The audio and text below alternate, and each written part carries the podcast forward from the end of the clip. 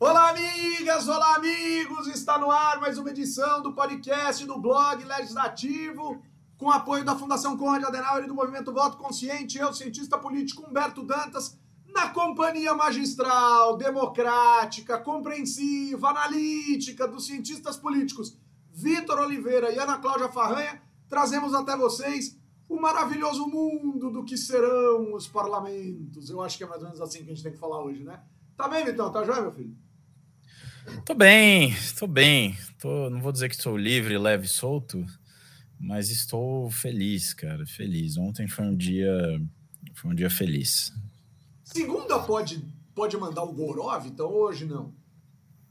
Cara, pode, porque na Pulso, né, a gente, é, é, é, como o pessoal ficou todo muito tenso, enfim, a gente deu uma folga aí para a equipe, então acho que pode tomar assim. Depende do que você tem que fazer hoje. hoje eu não tudo jóia? Você tá bem? Dirigi até Taguatinga para ir numa festa de sobrinho, então hoje eu tô. tá liberada. Eu não, hoje eu, hoje eu não tô liberada. Hoje eu tenho que ficar ali, ó, nos trinques. Boa. Você tá bem, não? Tudo jóia? Eu tô bem, eu tô bem, eu tô bem, eu, eu, eu gostei do que vi, né, de ontem para hoje, tô bem, acho que foi, foi legal, foi legal, foi apertado, mas foi legal, foi legal. Então, isso dá aí um, um certo, acho que, alívio, né, porque todos nós ficamos muito angustiados, pensando o que vai ser, que nanana, né? Muito bom. Pessoal, claro, é legislativo, é sobre o poder legislativo, acho claro que a gente vai falar sobre isso. Temos aqui já hoje a companhia do Renato Natalini, do André Montoro, João Neroni. Ô Luiz Davi, tava com saudade de você, velho. Do Diego Ramalho, enfim, a galera bacana e bonita aí. Mas eu queria começar por alguns fatos, algumas ocorrências, alguns resultados eleitorais, enfim, alguns prognósticos do legislativo. Acho que se a gente conseguir cumprir essa agenda vai ser bem legal. A Raquel Florence acaba de dar o olá aqui, nossa queridíssima Raquel Florence, pessoa incrível, maravilhosa. Mas, pessoal, o primeiro ponto, acho que mais uma trapalhada de parlamentar barra ex-parlamentar, né, nesse caso aqui, parlamentar. Trapalhada é de um eufemismo quase porco, se não. Olha, é de um eufemismo suíno da minha parte mas eu, eu hoje, sinceramente falando, não queria escalar tanto. Assim. Mas o lance da deputada bolsonarista, Carla Zambelli, correndo atrás de gente com arma, no meio da rua e sob as justificativas utilizadas, é algo digno de um faroeste mal feito e de um país que efetivamente prova que não pune, não pune quem tem poder nesse país. Ana, o que, você viu nas ruas de São Paulo? Depois queria ouvir o que, que o Vitor viu, e aí eu vou falar um tequinho do que eu vi. Então, eu me assustei, aquela cena me assustou muito, sabe? Você falou disso, um faroeste. Eu me imaginei numa cena de filme, aqueles filmes que a gente vê, de, né, da polícia chegando, correndo, aquela coisa assim. Então foi muito me assustou muito, né? E o que eu, o que me traduz assim, eu acho, ontem eu falei sobre isso, né? Que o parlamentar, ele, ele tem, ele assim, do ponto de vista da, da teoria política, ele é uma autoridade assim, no, no sentido mais hard do termo, assim, na ciência política, né? E Dani, o que, que você é, depreende daquela cena? Que tipo de autoridade é essa, né? Que tipo de autoridade é essa? E como isso, enquanto um modelo, enquanto simbolismo, vai dizendo assim: olha, ela, a, a, deputada faz, eu também posso fazer, né? Eu posso correr atrás das pessoas. Né? Então, isso vai, você fica imaginando, olha, se um dia eu tenho uma discussão no carro ou no, no supermercado, que é uma coisa que acontece, gente, assim. É, é, é, ter entreveiro, enfim, ter entreveiro não é algo é, fora do, do, Você não pode fazer do entreveiro o, o, o, né, um cavalo de batalha. Então, isso acontece, imagina as pessoas começando a correr umas atrás das outras no supermercado. E, e ontem eu até falei disso é, na entrevista que eu dei, que era essa história. Né? Imagina na universidade um aluno que te contraria e você começa, você saca uma arma e vai atrás do menino. E assim, e é preciso responder sobre isso, né, Humberto? Eu acho que esse é um fato que não dá para a gente dizer, não, porque a, a, na minha leitura é muito claro uma, assim, uma quebra ali de decoro total, né? Pois é, eu acho que esse é o primeiro ponto. Esse é o primeiro ponto. É a quebra do decoro. Agora, Vitor, quando um deputado, uma deputada, enfim, deputado federal, primeiro, andar, deputado federal andar armado, para mim, já é doença, a democracia já é doente daí. Tudo bem, na história a gente teve gente até que matou gente dentro do plenário, mas deputado armado, com justificativa de que precisa disso para se proteger, para mim já é doença. E o segundo, cara, ô Vitão, manual de, de boas práticas de cidadão. Ela disse que estava almoçando num restaurante e uma galera passou provocando. Quando você se sente ameaçado, cara, tem um telefoninho tão rápido para você discar, né? 190. E o deputado devia usar mais do que a média, porque em tese ele deveria acreditar na lei, no Estado e nas instituições. E o que a senhora Carla Zambelli fez foi a antítese disso. Ela não acredita em nada que não seja a pistola, né? E a capacidade dela, inclusive, de, um, tropeçar nas próprias pernas, né? Porque foi o que aconteceu, e dois, né? É, atirar em alguém que foi o que, graças a Deus, não aconteceu, mas eu não duvido que ela tivesse feito isso. Né? E aí, Vitão? Não, primeiro de tudo, lamentar demais esse episódio. É, a gente, infelizmente, está cada vez mais com receio de que essas coisas se tornem corriqueiras no Brasil por conta é, da quantidade de armas que está na mão da população. E aí, no caso da Zambelli, se eu não me engano, ela não tem o porte de arma, mas ela tem o álibi que a maior parte dessas novas pessoas com arma tem, que é o de ser é, atirador, colecionador, caçador, enfim, o tal do CAC. Né? Na minha época, era uh, negócio de vender ovo. Cooperativa Agrícola de Cotia, vendia ovo. Isso aí. Daí vários Isso aí. É, Exatamente. E, e, eu morava lá, lá perto, inclusive. É, mas o, o lance é, esses CACs, eles têm uma estratégia, e é engraçado, porque um CAC veio conversar comigo semana passada, quando eu tava falando do Roberto Jefferson, na, eu tava na academia falando mal do Roberto Jefferson, e aí o cara veio falar comigo como se ele achou que eu estava concordando com ele, eu não sei, acho que tem um problema muito sério ali de interpretação de discurso, além de tudo. Mas, independentemente de. O que só me deixa mais preocupado com uma pessoa com armada não sabe interpretar o que as pessoas estão falando para ela. Mas o fato é que ele veio me explicar que não, a gente é CAC, aí a gente só precisa provar que está perto de um stand, que, porque aí a gente fala que alega que está se deslocando e aí mostra a carteirinha, sei lá, o documento que eles têm lá, e tá tudo certo. Então, basicamente, é, é, liberou-se o porte de armas no Brasil por meio desse instrumento.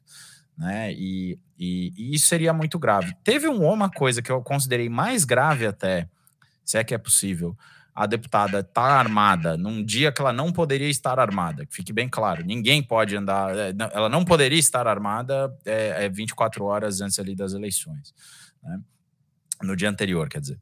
Uh, e então, o que acontece? O, uh, uh, o segurança dela, que se eu não me engano era um policial militar é, que estava fazendo bico, né, que é muita coisa, é muita coisa errada numa história só, né? Ele, um, um policial militar que estava fazendo bico de segurança, ele atirou para cima, uma região densamente povoada. Né? São Paulo não é uma cidade muito densa, deveria ser muito mais densa, é, é, mas é, ali é um lugar bastante denso né, nas imediações da Paulista, com muita gente, cara, você atira para cima, essa bala, essa bala cai.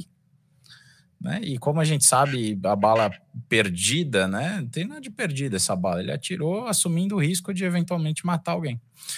É, e, e, mais grave, né, do que essa história é para mim isso que vocês estavam comentando antes, que é, gente, é, é, o cara é de fato assim. Eu diria que eu até diria que a Carla Zambelli foi verbalmente agredida porque o cara mandou ela para aquele lugar e tal. Agora, o que, que, é isso? É, é, é, essa pessoa que não, não consegue lidar com esse tipo de situação que tem, que tem o direito de andar armada?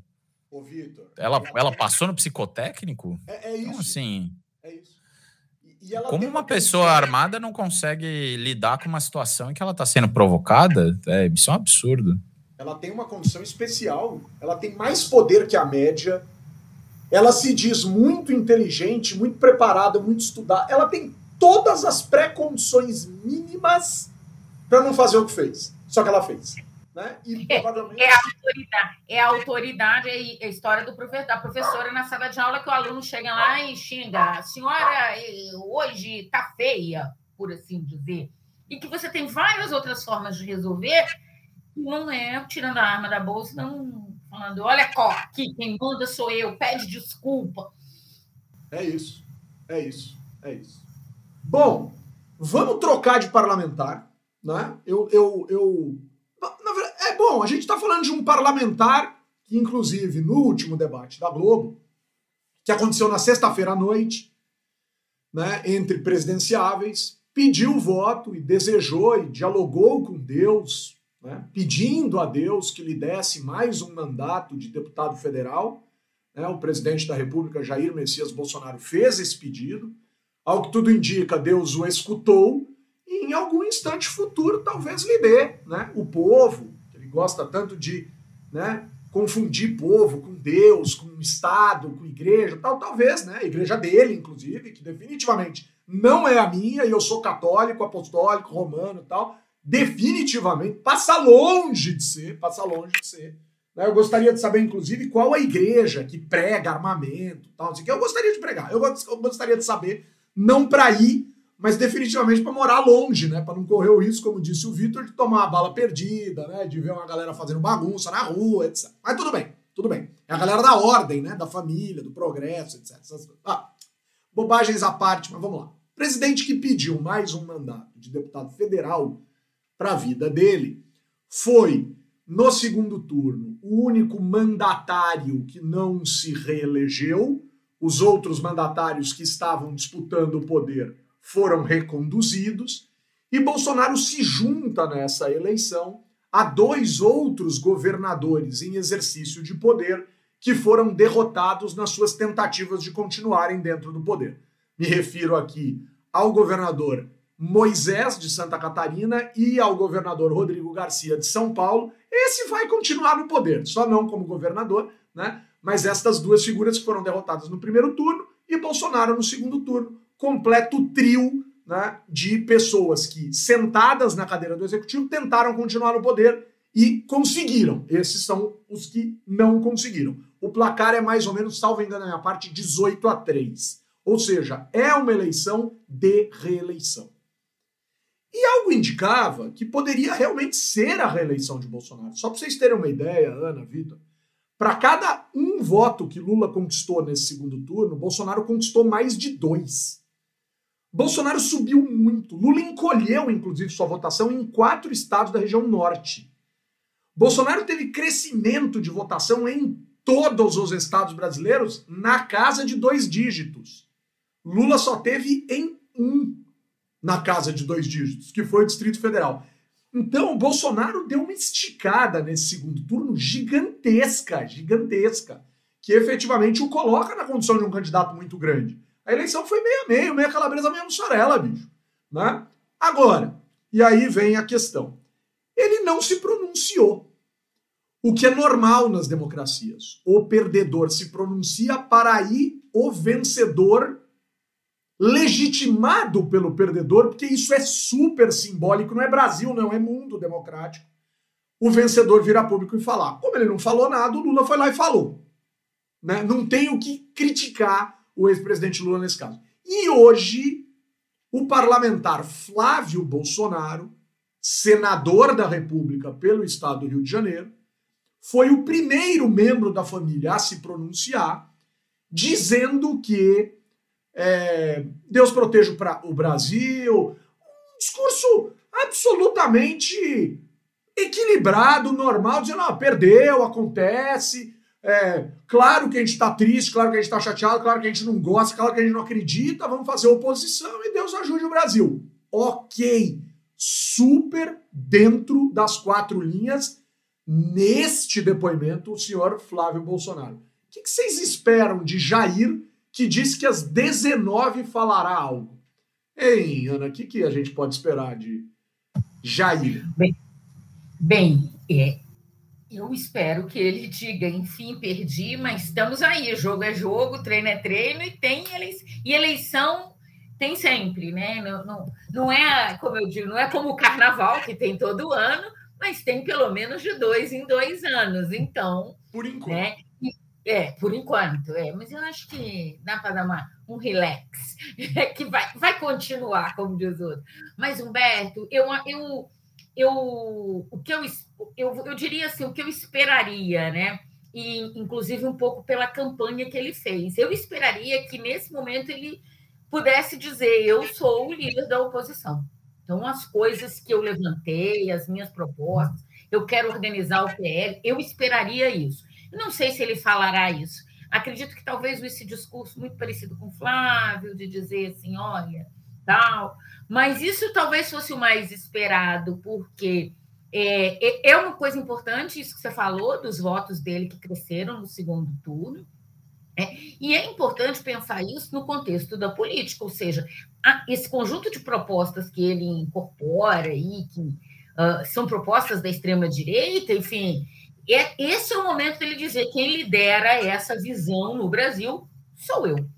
Eu não acho que ele vá fazer isso. Então, acho que isso também, acho que a pequena, sabe? Vamos ver, mas eu esperaria isso. Tá, e Vitor, você espera isso também? E além disso, alguma fala agressiva em relação à justiça, urna eletrônica, essas coisas todas? Ou alguma coisa do tipo, porque, assim, teve um, algumas semanas atrás ele se pronunciou numa rádio, num tom muito atípico, né, do seu tradicional tom, dizendo que saía da história, que ia embora tal. Eu tô, eu tô querendo saber se ele vai ser meio Figueiredo ou se ele vai ser meio Collor, assim, sabe? Não me deixem só, ou me esqueçam, ou nada disso, tal, enfim. Qual que é, hein? Cara, eu acho que ele vai ser diferente desses dois aí. Inclusive, essa informação de que ele vai falar hoje às 19, eu não sei se procede, porque acho que o pessoal pegou um, um tweet dele da, do sábado, se eu não me engano, ou da sexta, e estava reproduzindo hoje. Eu já vi em alguns grupos e tal, mas é, é, acho que a informação de que ele vai falar não é, não é confirmada, tá? Mas independentemente disso, eu gostaria que ele falasse.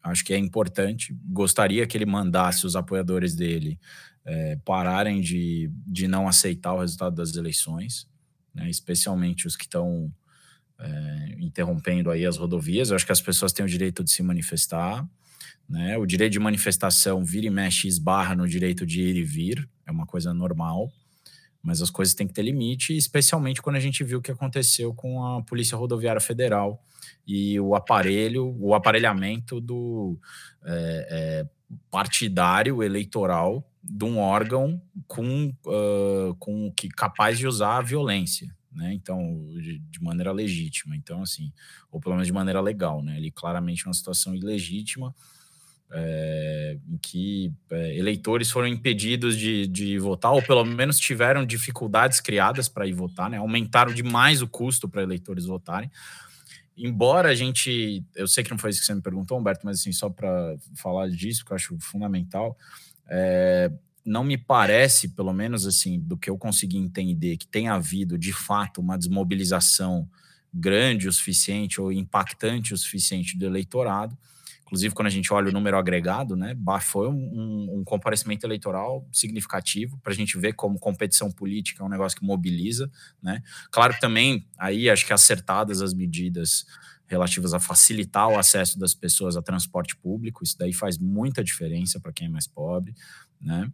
É, é, mas, independentemente disso, a gente está vendo, é, tem imagem da PRF, da Polícia Rodoviária Federal, é, é, não apenas conivente, mas apoiando os caminhoneiros que estão fechando as rodovias. Então, a gente tem claramente um problema aí Polícia Rodoviária Federal se mostrou um problema institucional muito grave e que precisa ser resolvido rápido.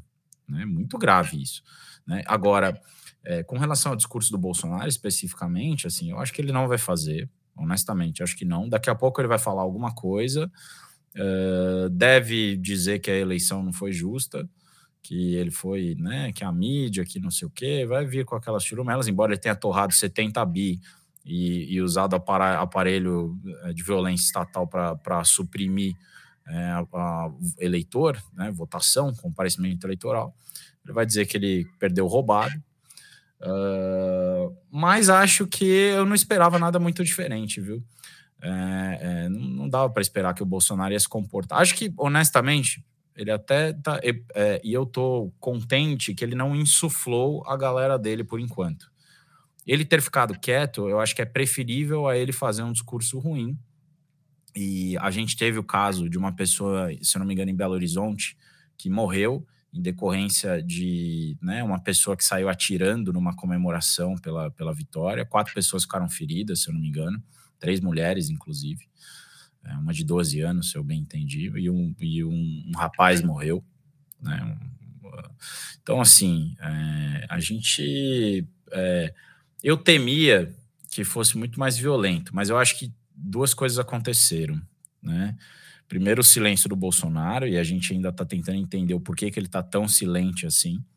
É, mas eu acho que o mais importante é o povo não teve medo de ir às ruas ontem em apoio a, ao resultado eleitoral, em, né, em apoio não apenas à vitória do Lula, mas acho que na, a democracia, as eleições. Foi, foram muito impactantes as imagens do Brasil inteiro, não apenas na Avenida Paulista em São Paulo. Eu estive na Paulista, assim, tava, foi, foi realmente muito impactante. É, inclusive, é, falei, cara, esse país tem jeito, porque teve uma hora, lá pelas tantas, passou o padre Júlio Lancelotti de Bengala, ali pela Paulista, sendo completamente ovacionado, e aí, não importa se você gosta ou não da Igreja Católica ou do padre Júlio, é, muda de figura, né? Porque há, pouco tempo atrás estavam dizendo que era, os bolsonaristas estavam dizendo que ele era pedófilo, né? O pessoal do e esse pessoal mais chucro aí da, da internet, né? Então acho que isso indica né, um futuro possível bonito. Mas no Brasil inteiro, né? Tive imagens de queimas de fogos, de, de, do povo nas ruas, mesmo com a chuva, no Brasil inteiro, lá de Porto Alegre, enfim, até o norte do país. Então, isso dá esperança, né? Assim, o, a competição política e, o, e, o, e, a ação política, a ação coletiva, né, democrática, orientada pelos valores democráticos, são fundamentais para a gente sair dessa. Muito bom. Vamos repercutir. Deixa eu só falar uma coisinha, Vitor, só para completar. E aí tem mais a ver com a polícia, com a Polícia Rodoviária Federal. E quando você fala da crise institucional, aí pensando também, né, essa coisa do, do que, que vem, né, o que, que vem para o futuro, acho que realmente, e não é a primeira que a Polícia Rodoviária Federal protagoniza esse ano, né? Ela protagonizou uma situação absolutamente deplorável, que é o assassinato do do Genivaldo, né? Então, acho que é isso mesmo, assim, essa é algo que o próximo ministro da Justiça tem que olhar, porque parece que é uma corporação que, assim, ela vai deteriorando e ninguém nem sabe do que, que aconteceu, por que, que esses caras ainda não reconduziram os caminhoneiros, né? E organizaram, e disseram, olha, veja. Então, eu acho que é, é um negócio para a gente deixar anotado, né? Olhar a polícia os caminhos que serão dados, principalmente a Polícia Rodoviária Federal. Importante comentar também, Humberto, desculpa, que nesse momento em que a gente grava esse podcast, a esplanada dos ministérios está fechada, tá fechada, com receio de que, né, caminho. Então, assim, tá longe de ser uma situação normal. Né? A gente se acostumou com esse tipo de barbaridade. Né, de imaginar uma ameaça de, de caminhão sendo é, é, ameaçando de alguma maneira a integridade dos poderes da República. Assim, a gente se acostumou com isso. É, e, e, sem responsabilização também, né? Um pouco faço, aconteço e fica por isso mesmo, né? Acho que isso também é um, algo para ficar de olho no próximo período, né? Eu, eu acho que a gente vai ter que fazer um balanço. A gente não, a justiça brasileira deve ao Brasil um balanço geral disso, com punições severas a quem cometeu abusos. E eu vou começar aqui colocando no meu top one da lista o ministro da Justiça. O ministro da Justiça, em uma semana, ele protagonizou coisas assombrosamente ridículas para o ministro da Justiça. Ele foi de, dele, de, de, de advogadozinho de porta de cadeia do Roberto Jefferson, porque isso ele foi, né? Acompanhar audiência de custódia de criminoso condenado, de gente que está cumprindo prisão domiciliar e perde a condição de prisão domiciliar pelos afrontas que fez a justiça. o senhor vai me desculpar, mas o senhor está cumprindo um papel que, olha, eu tenho minhas dúvidas, o senhor já acredita no que está fazendo. Aí eu acho que o senhor está fazendo a serviço de. Mas é um negócio assombroso que esse cara fez do domingo da semana passada, não ontem, do dia 23 de outubro até hoje, o ministro da Justiça está a serviço de qualquer coisa, menos da justiça. Menos da justiça. Então, assim, é tenebroso o que esse sujeito está fazendo. Aí o que acontece daqui a dois ou quatro anos? Se elege.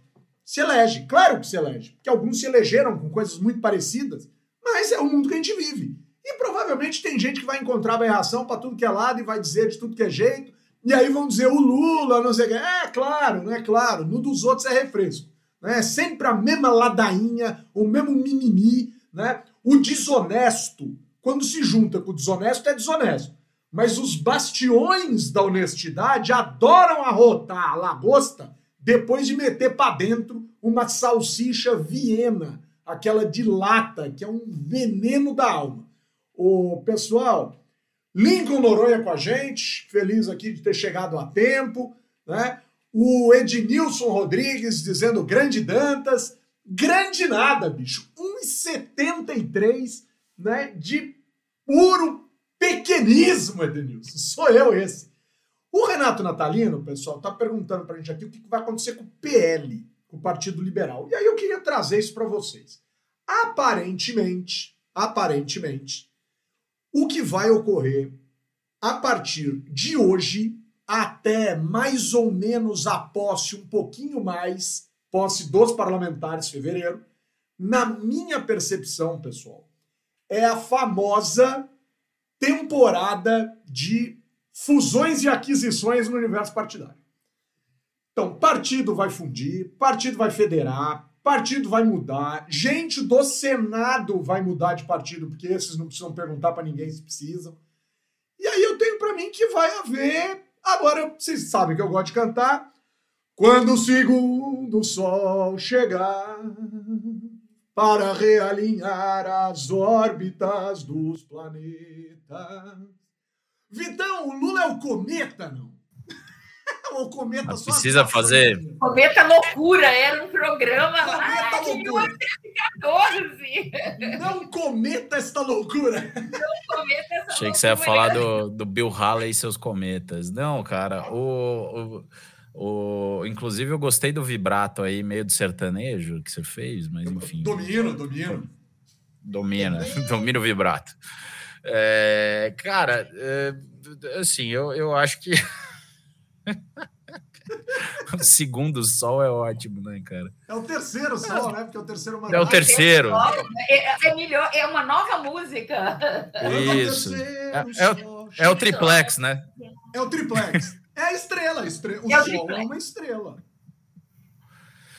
Cara, mas aproveitando a, a, a metáfora cósmica, é, ou analogia, analogia cósmica que você trouxe, né, cara? A gente está precisando mudar um pouco o centro gravitacional da política brasileira, né? E eu acho que a primeira tarefa aí do próximo, do próximo governo né, que é o que a gente já está falando há muito tempo aqui, é resolver esse enrosco do orçamento. Né? Eu acho que já temos sinalizações. O próprio Pacheco já comentou sobre revisar a questão do orçamento secreto. Eu acho que, assim, é, o Congresso, que o Congresso quer e as lideranças do Congresso querem é que isso seja ouvido, que isso faça parte do processo de sucessão nas mesas diretoras que isso seja parte da conversa para fazer um novo governo. Não vamos voltar à situação anterior, em que né, o, o, executivo tinha um poder quase que imperial com relação ao orçamento, mas é, do jeito que está, tem que dar um mínimo de racionalidade, tem que dar um mínimo de transparência. Eu acho que isso vai ser construído, talvez não para o ano que vem, porque ano que vem, né, em tese, a negociação que vai ser feita esse ano, não sabemos como vai ser. Né? É, mas eu, eu, eu, já vejo já vejo espaço, acho que tem aí um, um, acordão a ser produzido, juntando, como diria nosso querido Jucá, com, com, com o Supremo com tudo, porque tem uma ação no Supremo que está correndo né, para discutir orçamento secreto. É, sem o Bolsonaro no poder, reduz-se a perspectiva de um executivo que vai eventualmente ameaçar também o judiciário. Né? Então, se é, é, melhora o ambiente para essa negociação, e aí você pode chegar num, num acordo aí, num, chegar num ótimo de Pareto, que não vai ser o que a gente quer que aconteça, mas que vai, de alguma maneira, dar uma condição do próximo governo começar a tocar a vida e pensar no que vai fazer dali por diante. Né?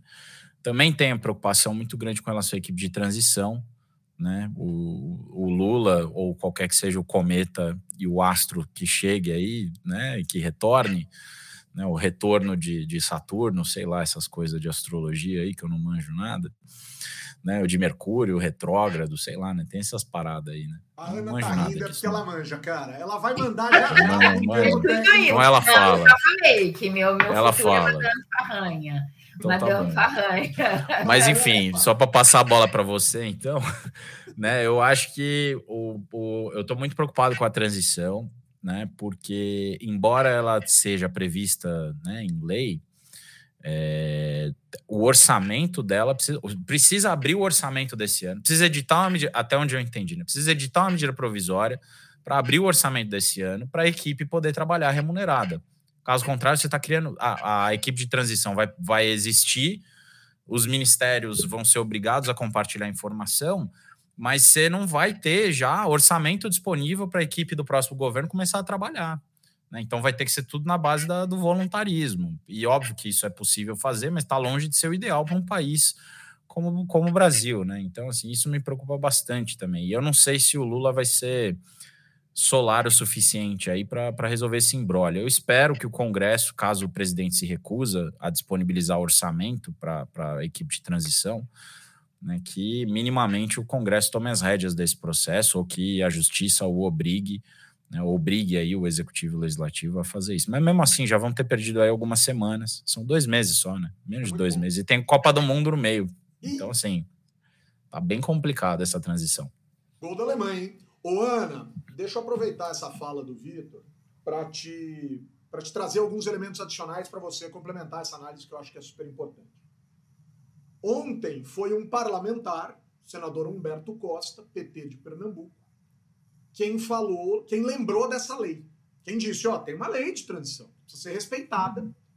Lembrando que talvez uma das transições mais bonitas que a gente teve nesse país foi a de Fernando Henrique barra Lula, um, um fenômeno impressionantemente Não, importante. E tem uma, tem uma coisa, Humberto, sobre isso, que é, é o Fernando Henrique editou a medida provisória que virou lei dois dias antes da eleição que foi para respaldar o resultado da eleição. Da eleição, é. Que legal. Muito que importante, importante, importante. importante. Então, primeiro ponto, é. foi uma transição incrível, incrível, incrível.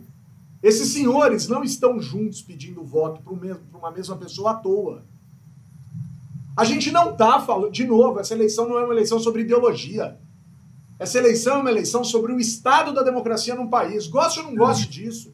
E eu respeito muito quem pensa diferente, mas Cuidado, cuidado com o que vocês estão proferindo em relação a certas defesas, porque escapa um pouco na curva. Sabe quando você faz a curva errada, vai lá, levanta poeira, assim? Tem gente que capota, né? Então, vamos, vamos que vamos, vai. Também não vou ficar escalando aqui, mas esse é o primeiro ponto. A transição, Humberto Costa lembrou.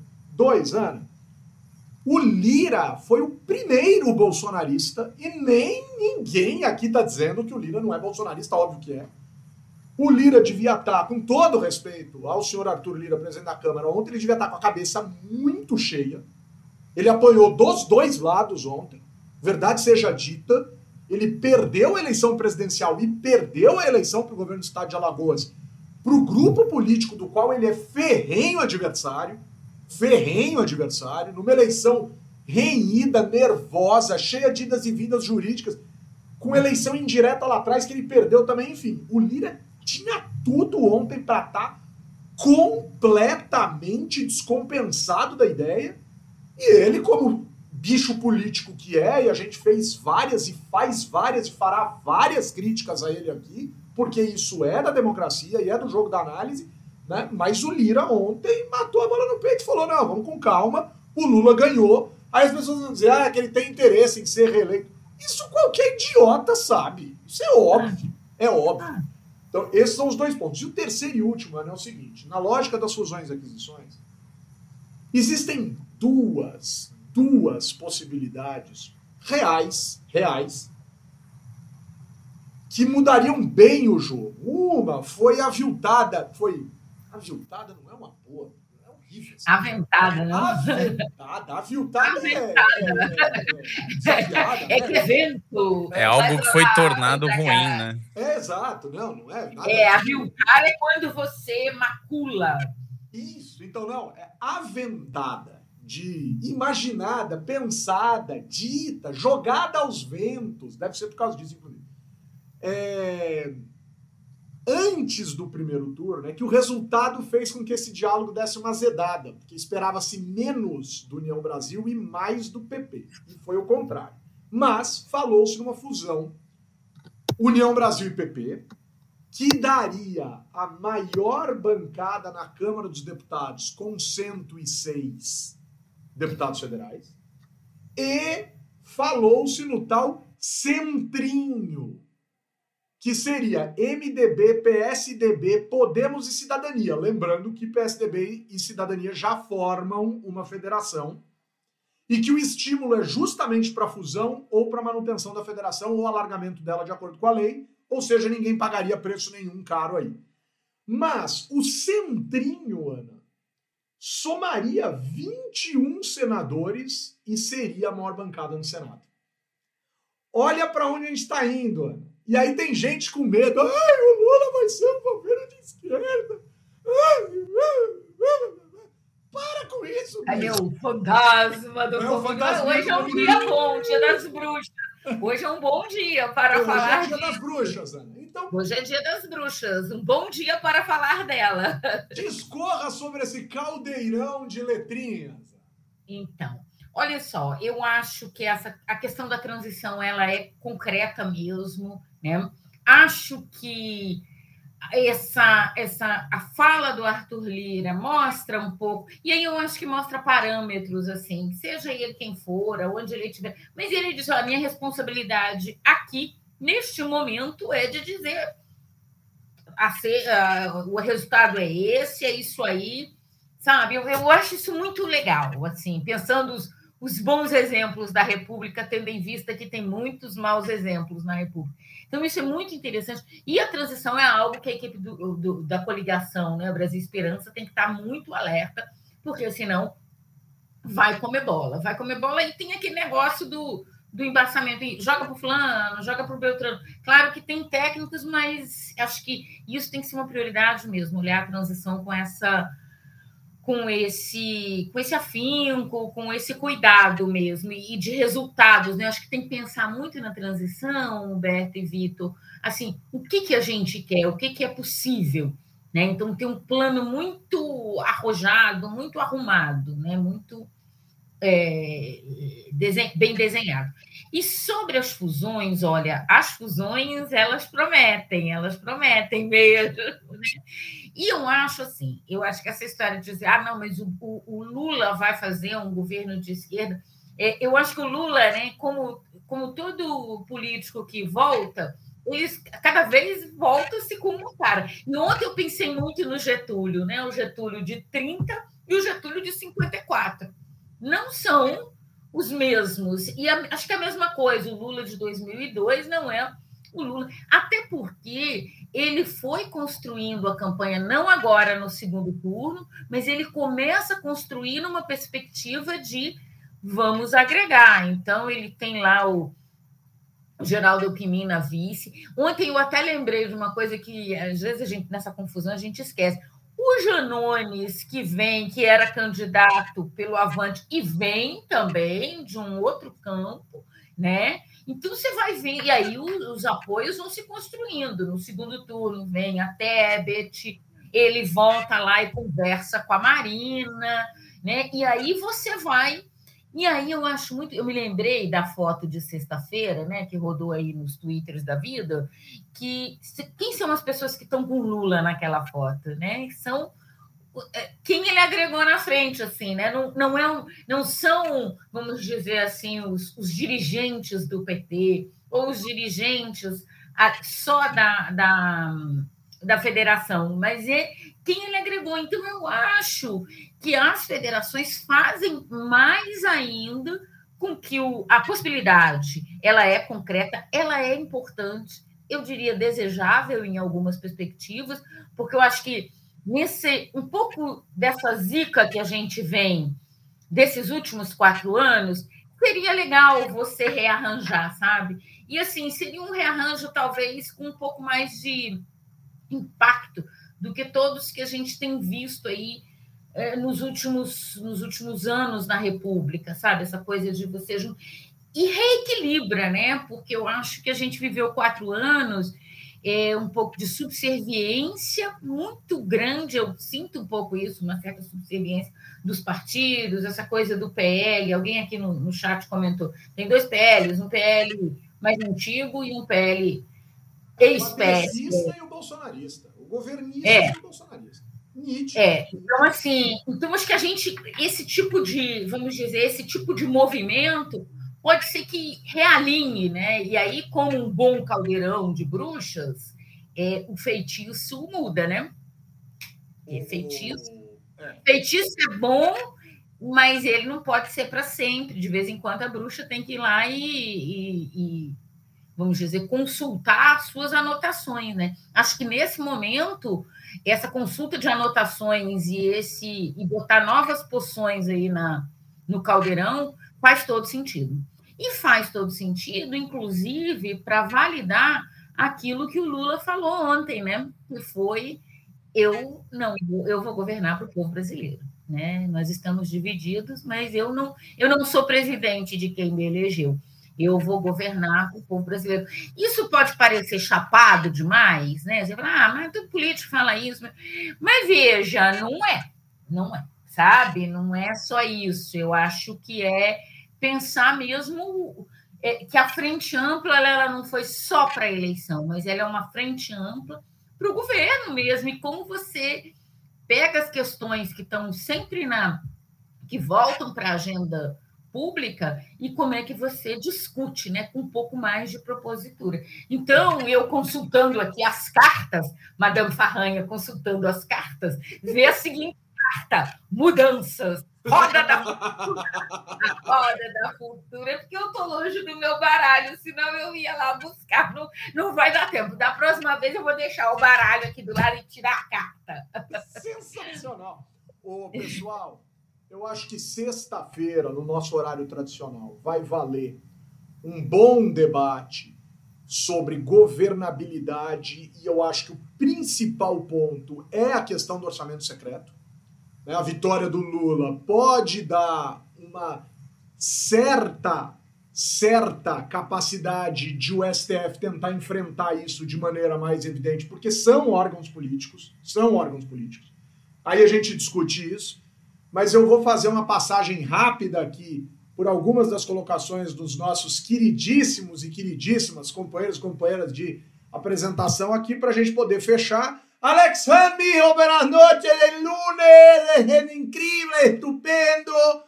É, o André Montoro disse que o apelido Centrinho é complicado. Eu já vou. O meu abraço virtual hoje, o André vai gostar.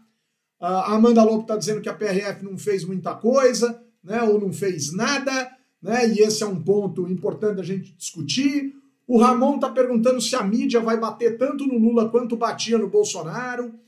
Olha, Ramon, eu, não, eu incluiria nessa sua colocação uma perspectiva histórica mais alargada para destacar que foi, foi bem a mídia uma das grandes responsáveis, esta mídia sobre a qual você está falando, uma das grandes responsáveis pelo processo de impeachment da ex-presidente Dilma.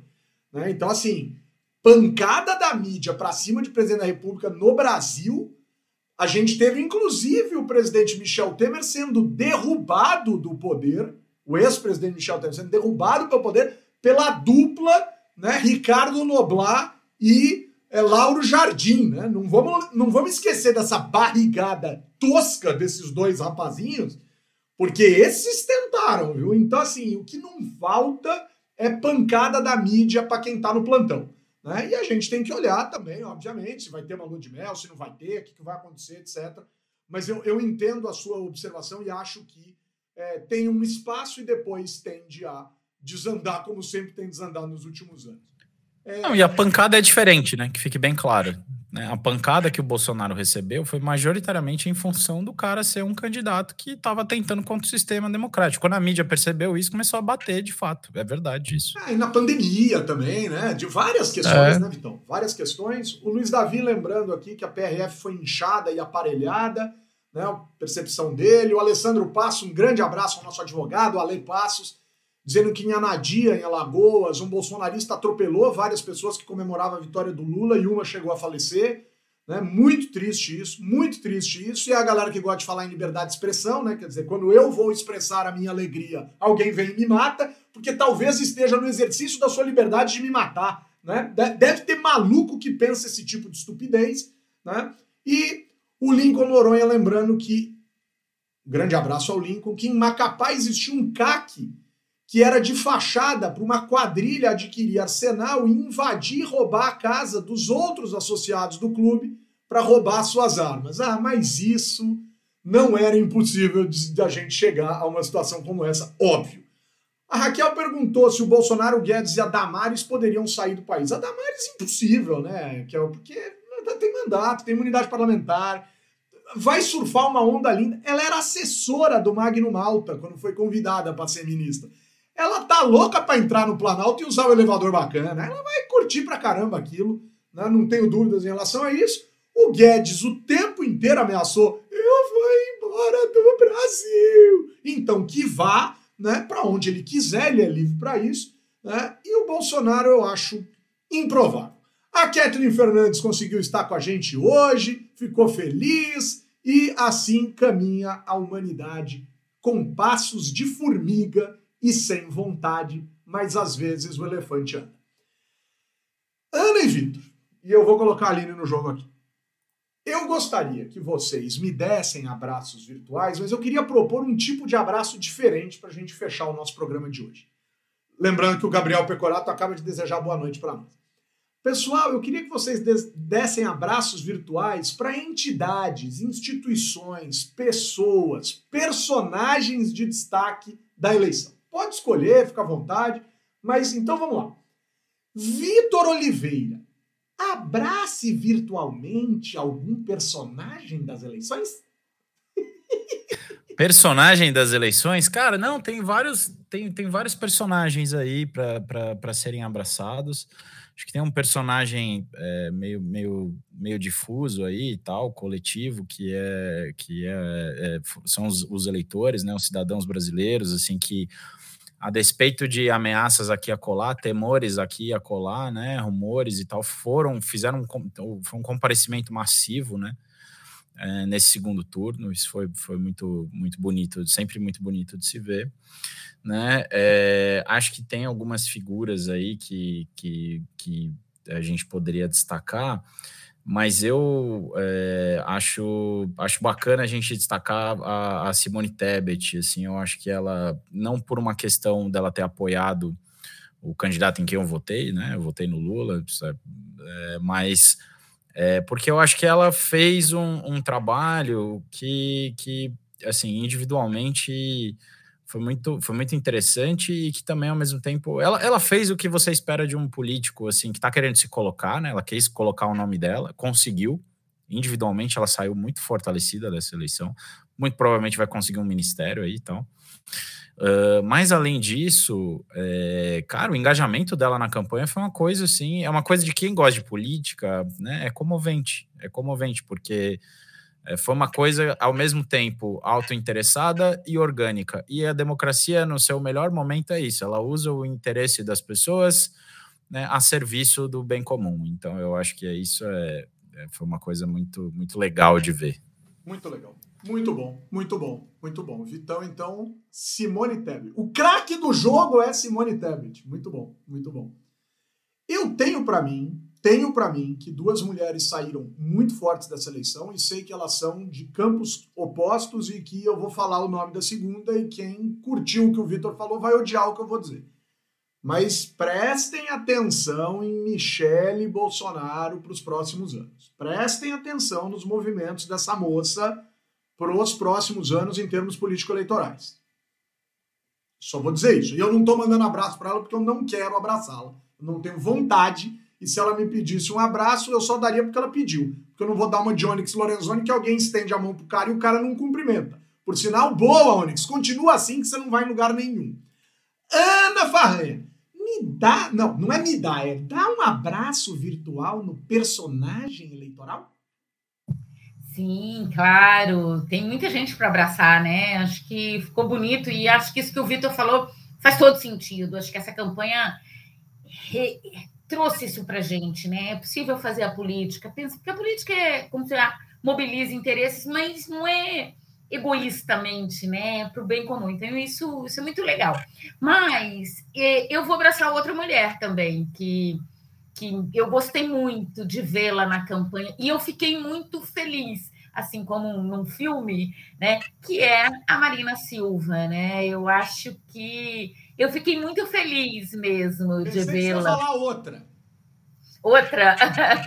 Não, mas eu fiquei muito feliz. Eu acho que que foi muito legal, né? Porque você tinha tido uma ruptura ali atrás, dura, muito dura, muito ruim, assim, essa coisa que a política também tem, quando as pessoas brigam, brigam mesmo, mas também ela proporciona isso. Então, o meu abraço vai para Marina Silva, mas vai também para um coletivo aqui perto da minha casa, que são as mulheres que faz, fizeram as flores para a democracia, né?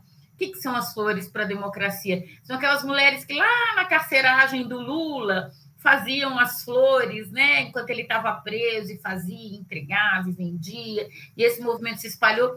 E aqui do lado da minha casa, um dia desse eu fui ali na feira e elas estavam lá e me sentaram para fazer flores. Eu, com a minha capacidade de trabalhos manuais, de quem faz tudo rápido, imagina que flor que eu fiz. Mas eu acho que isso foi muito importante também, né?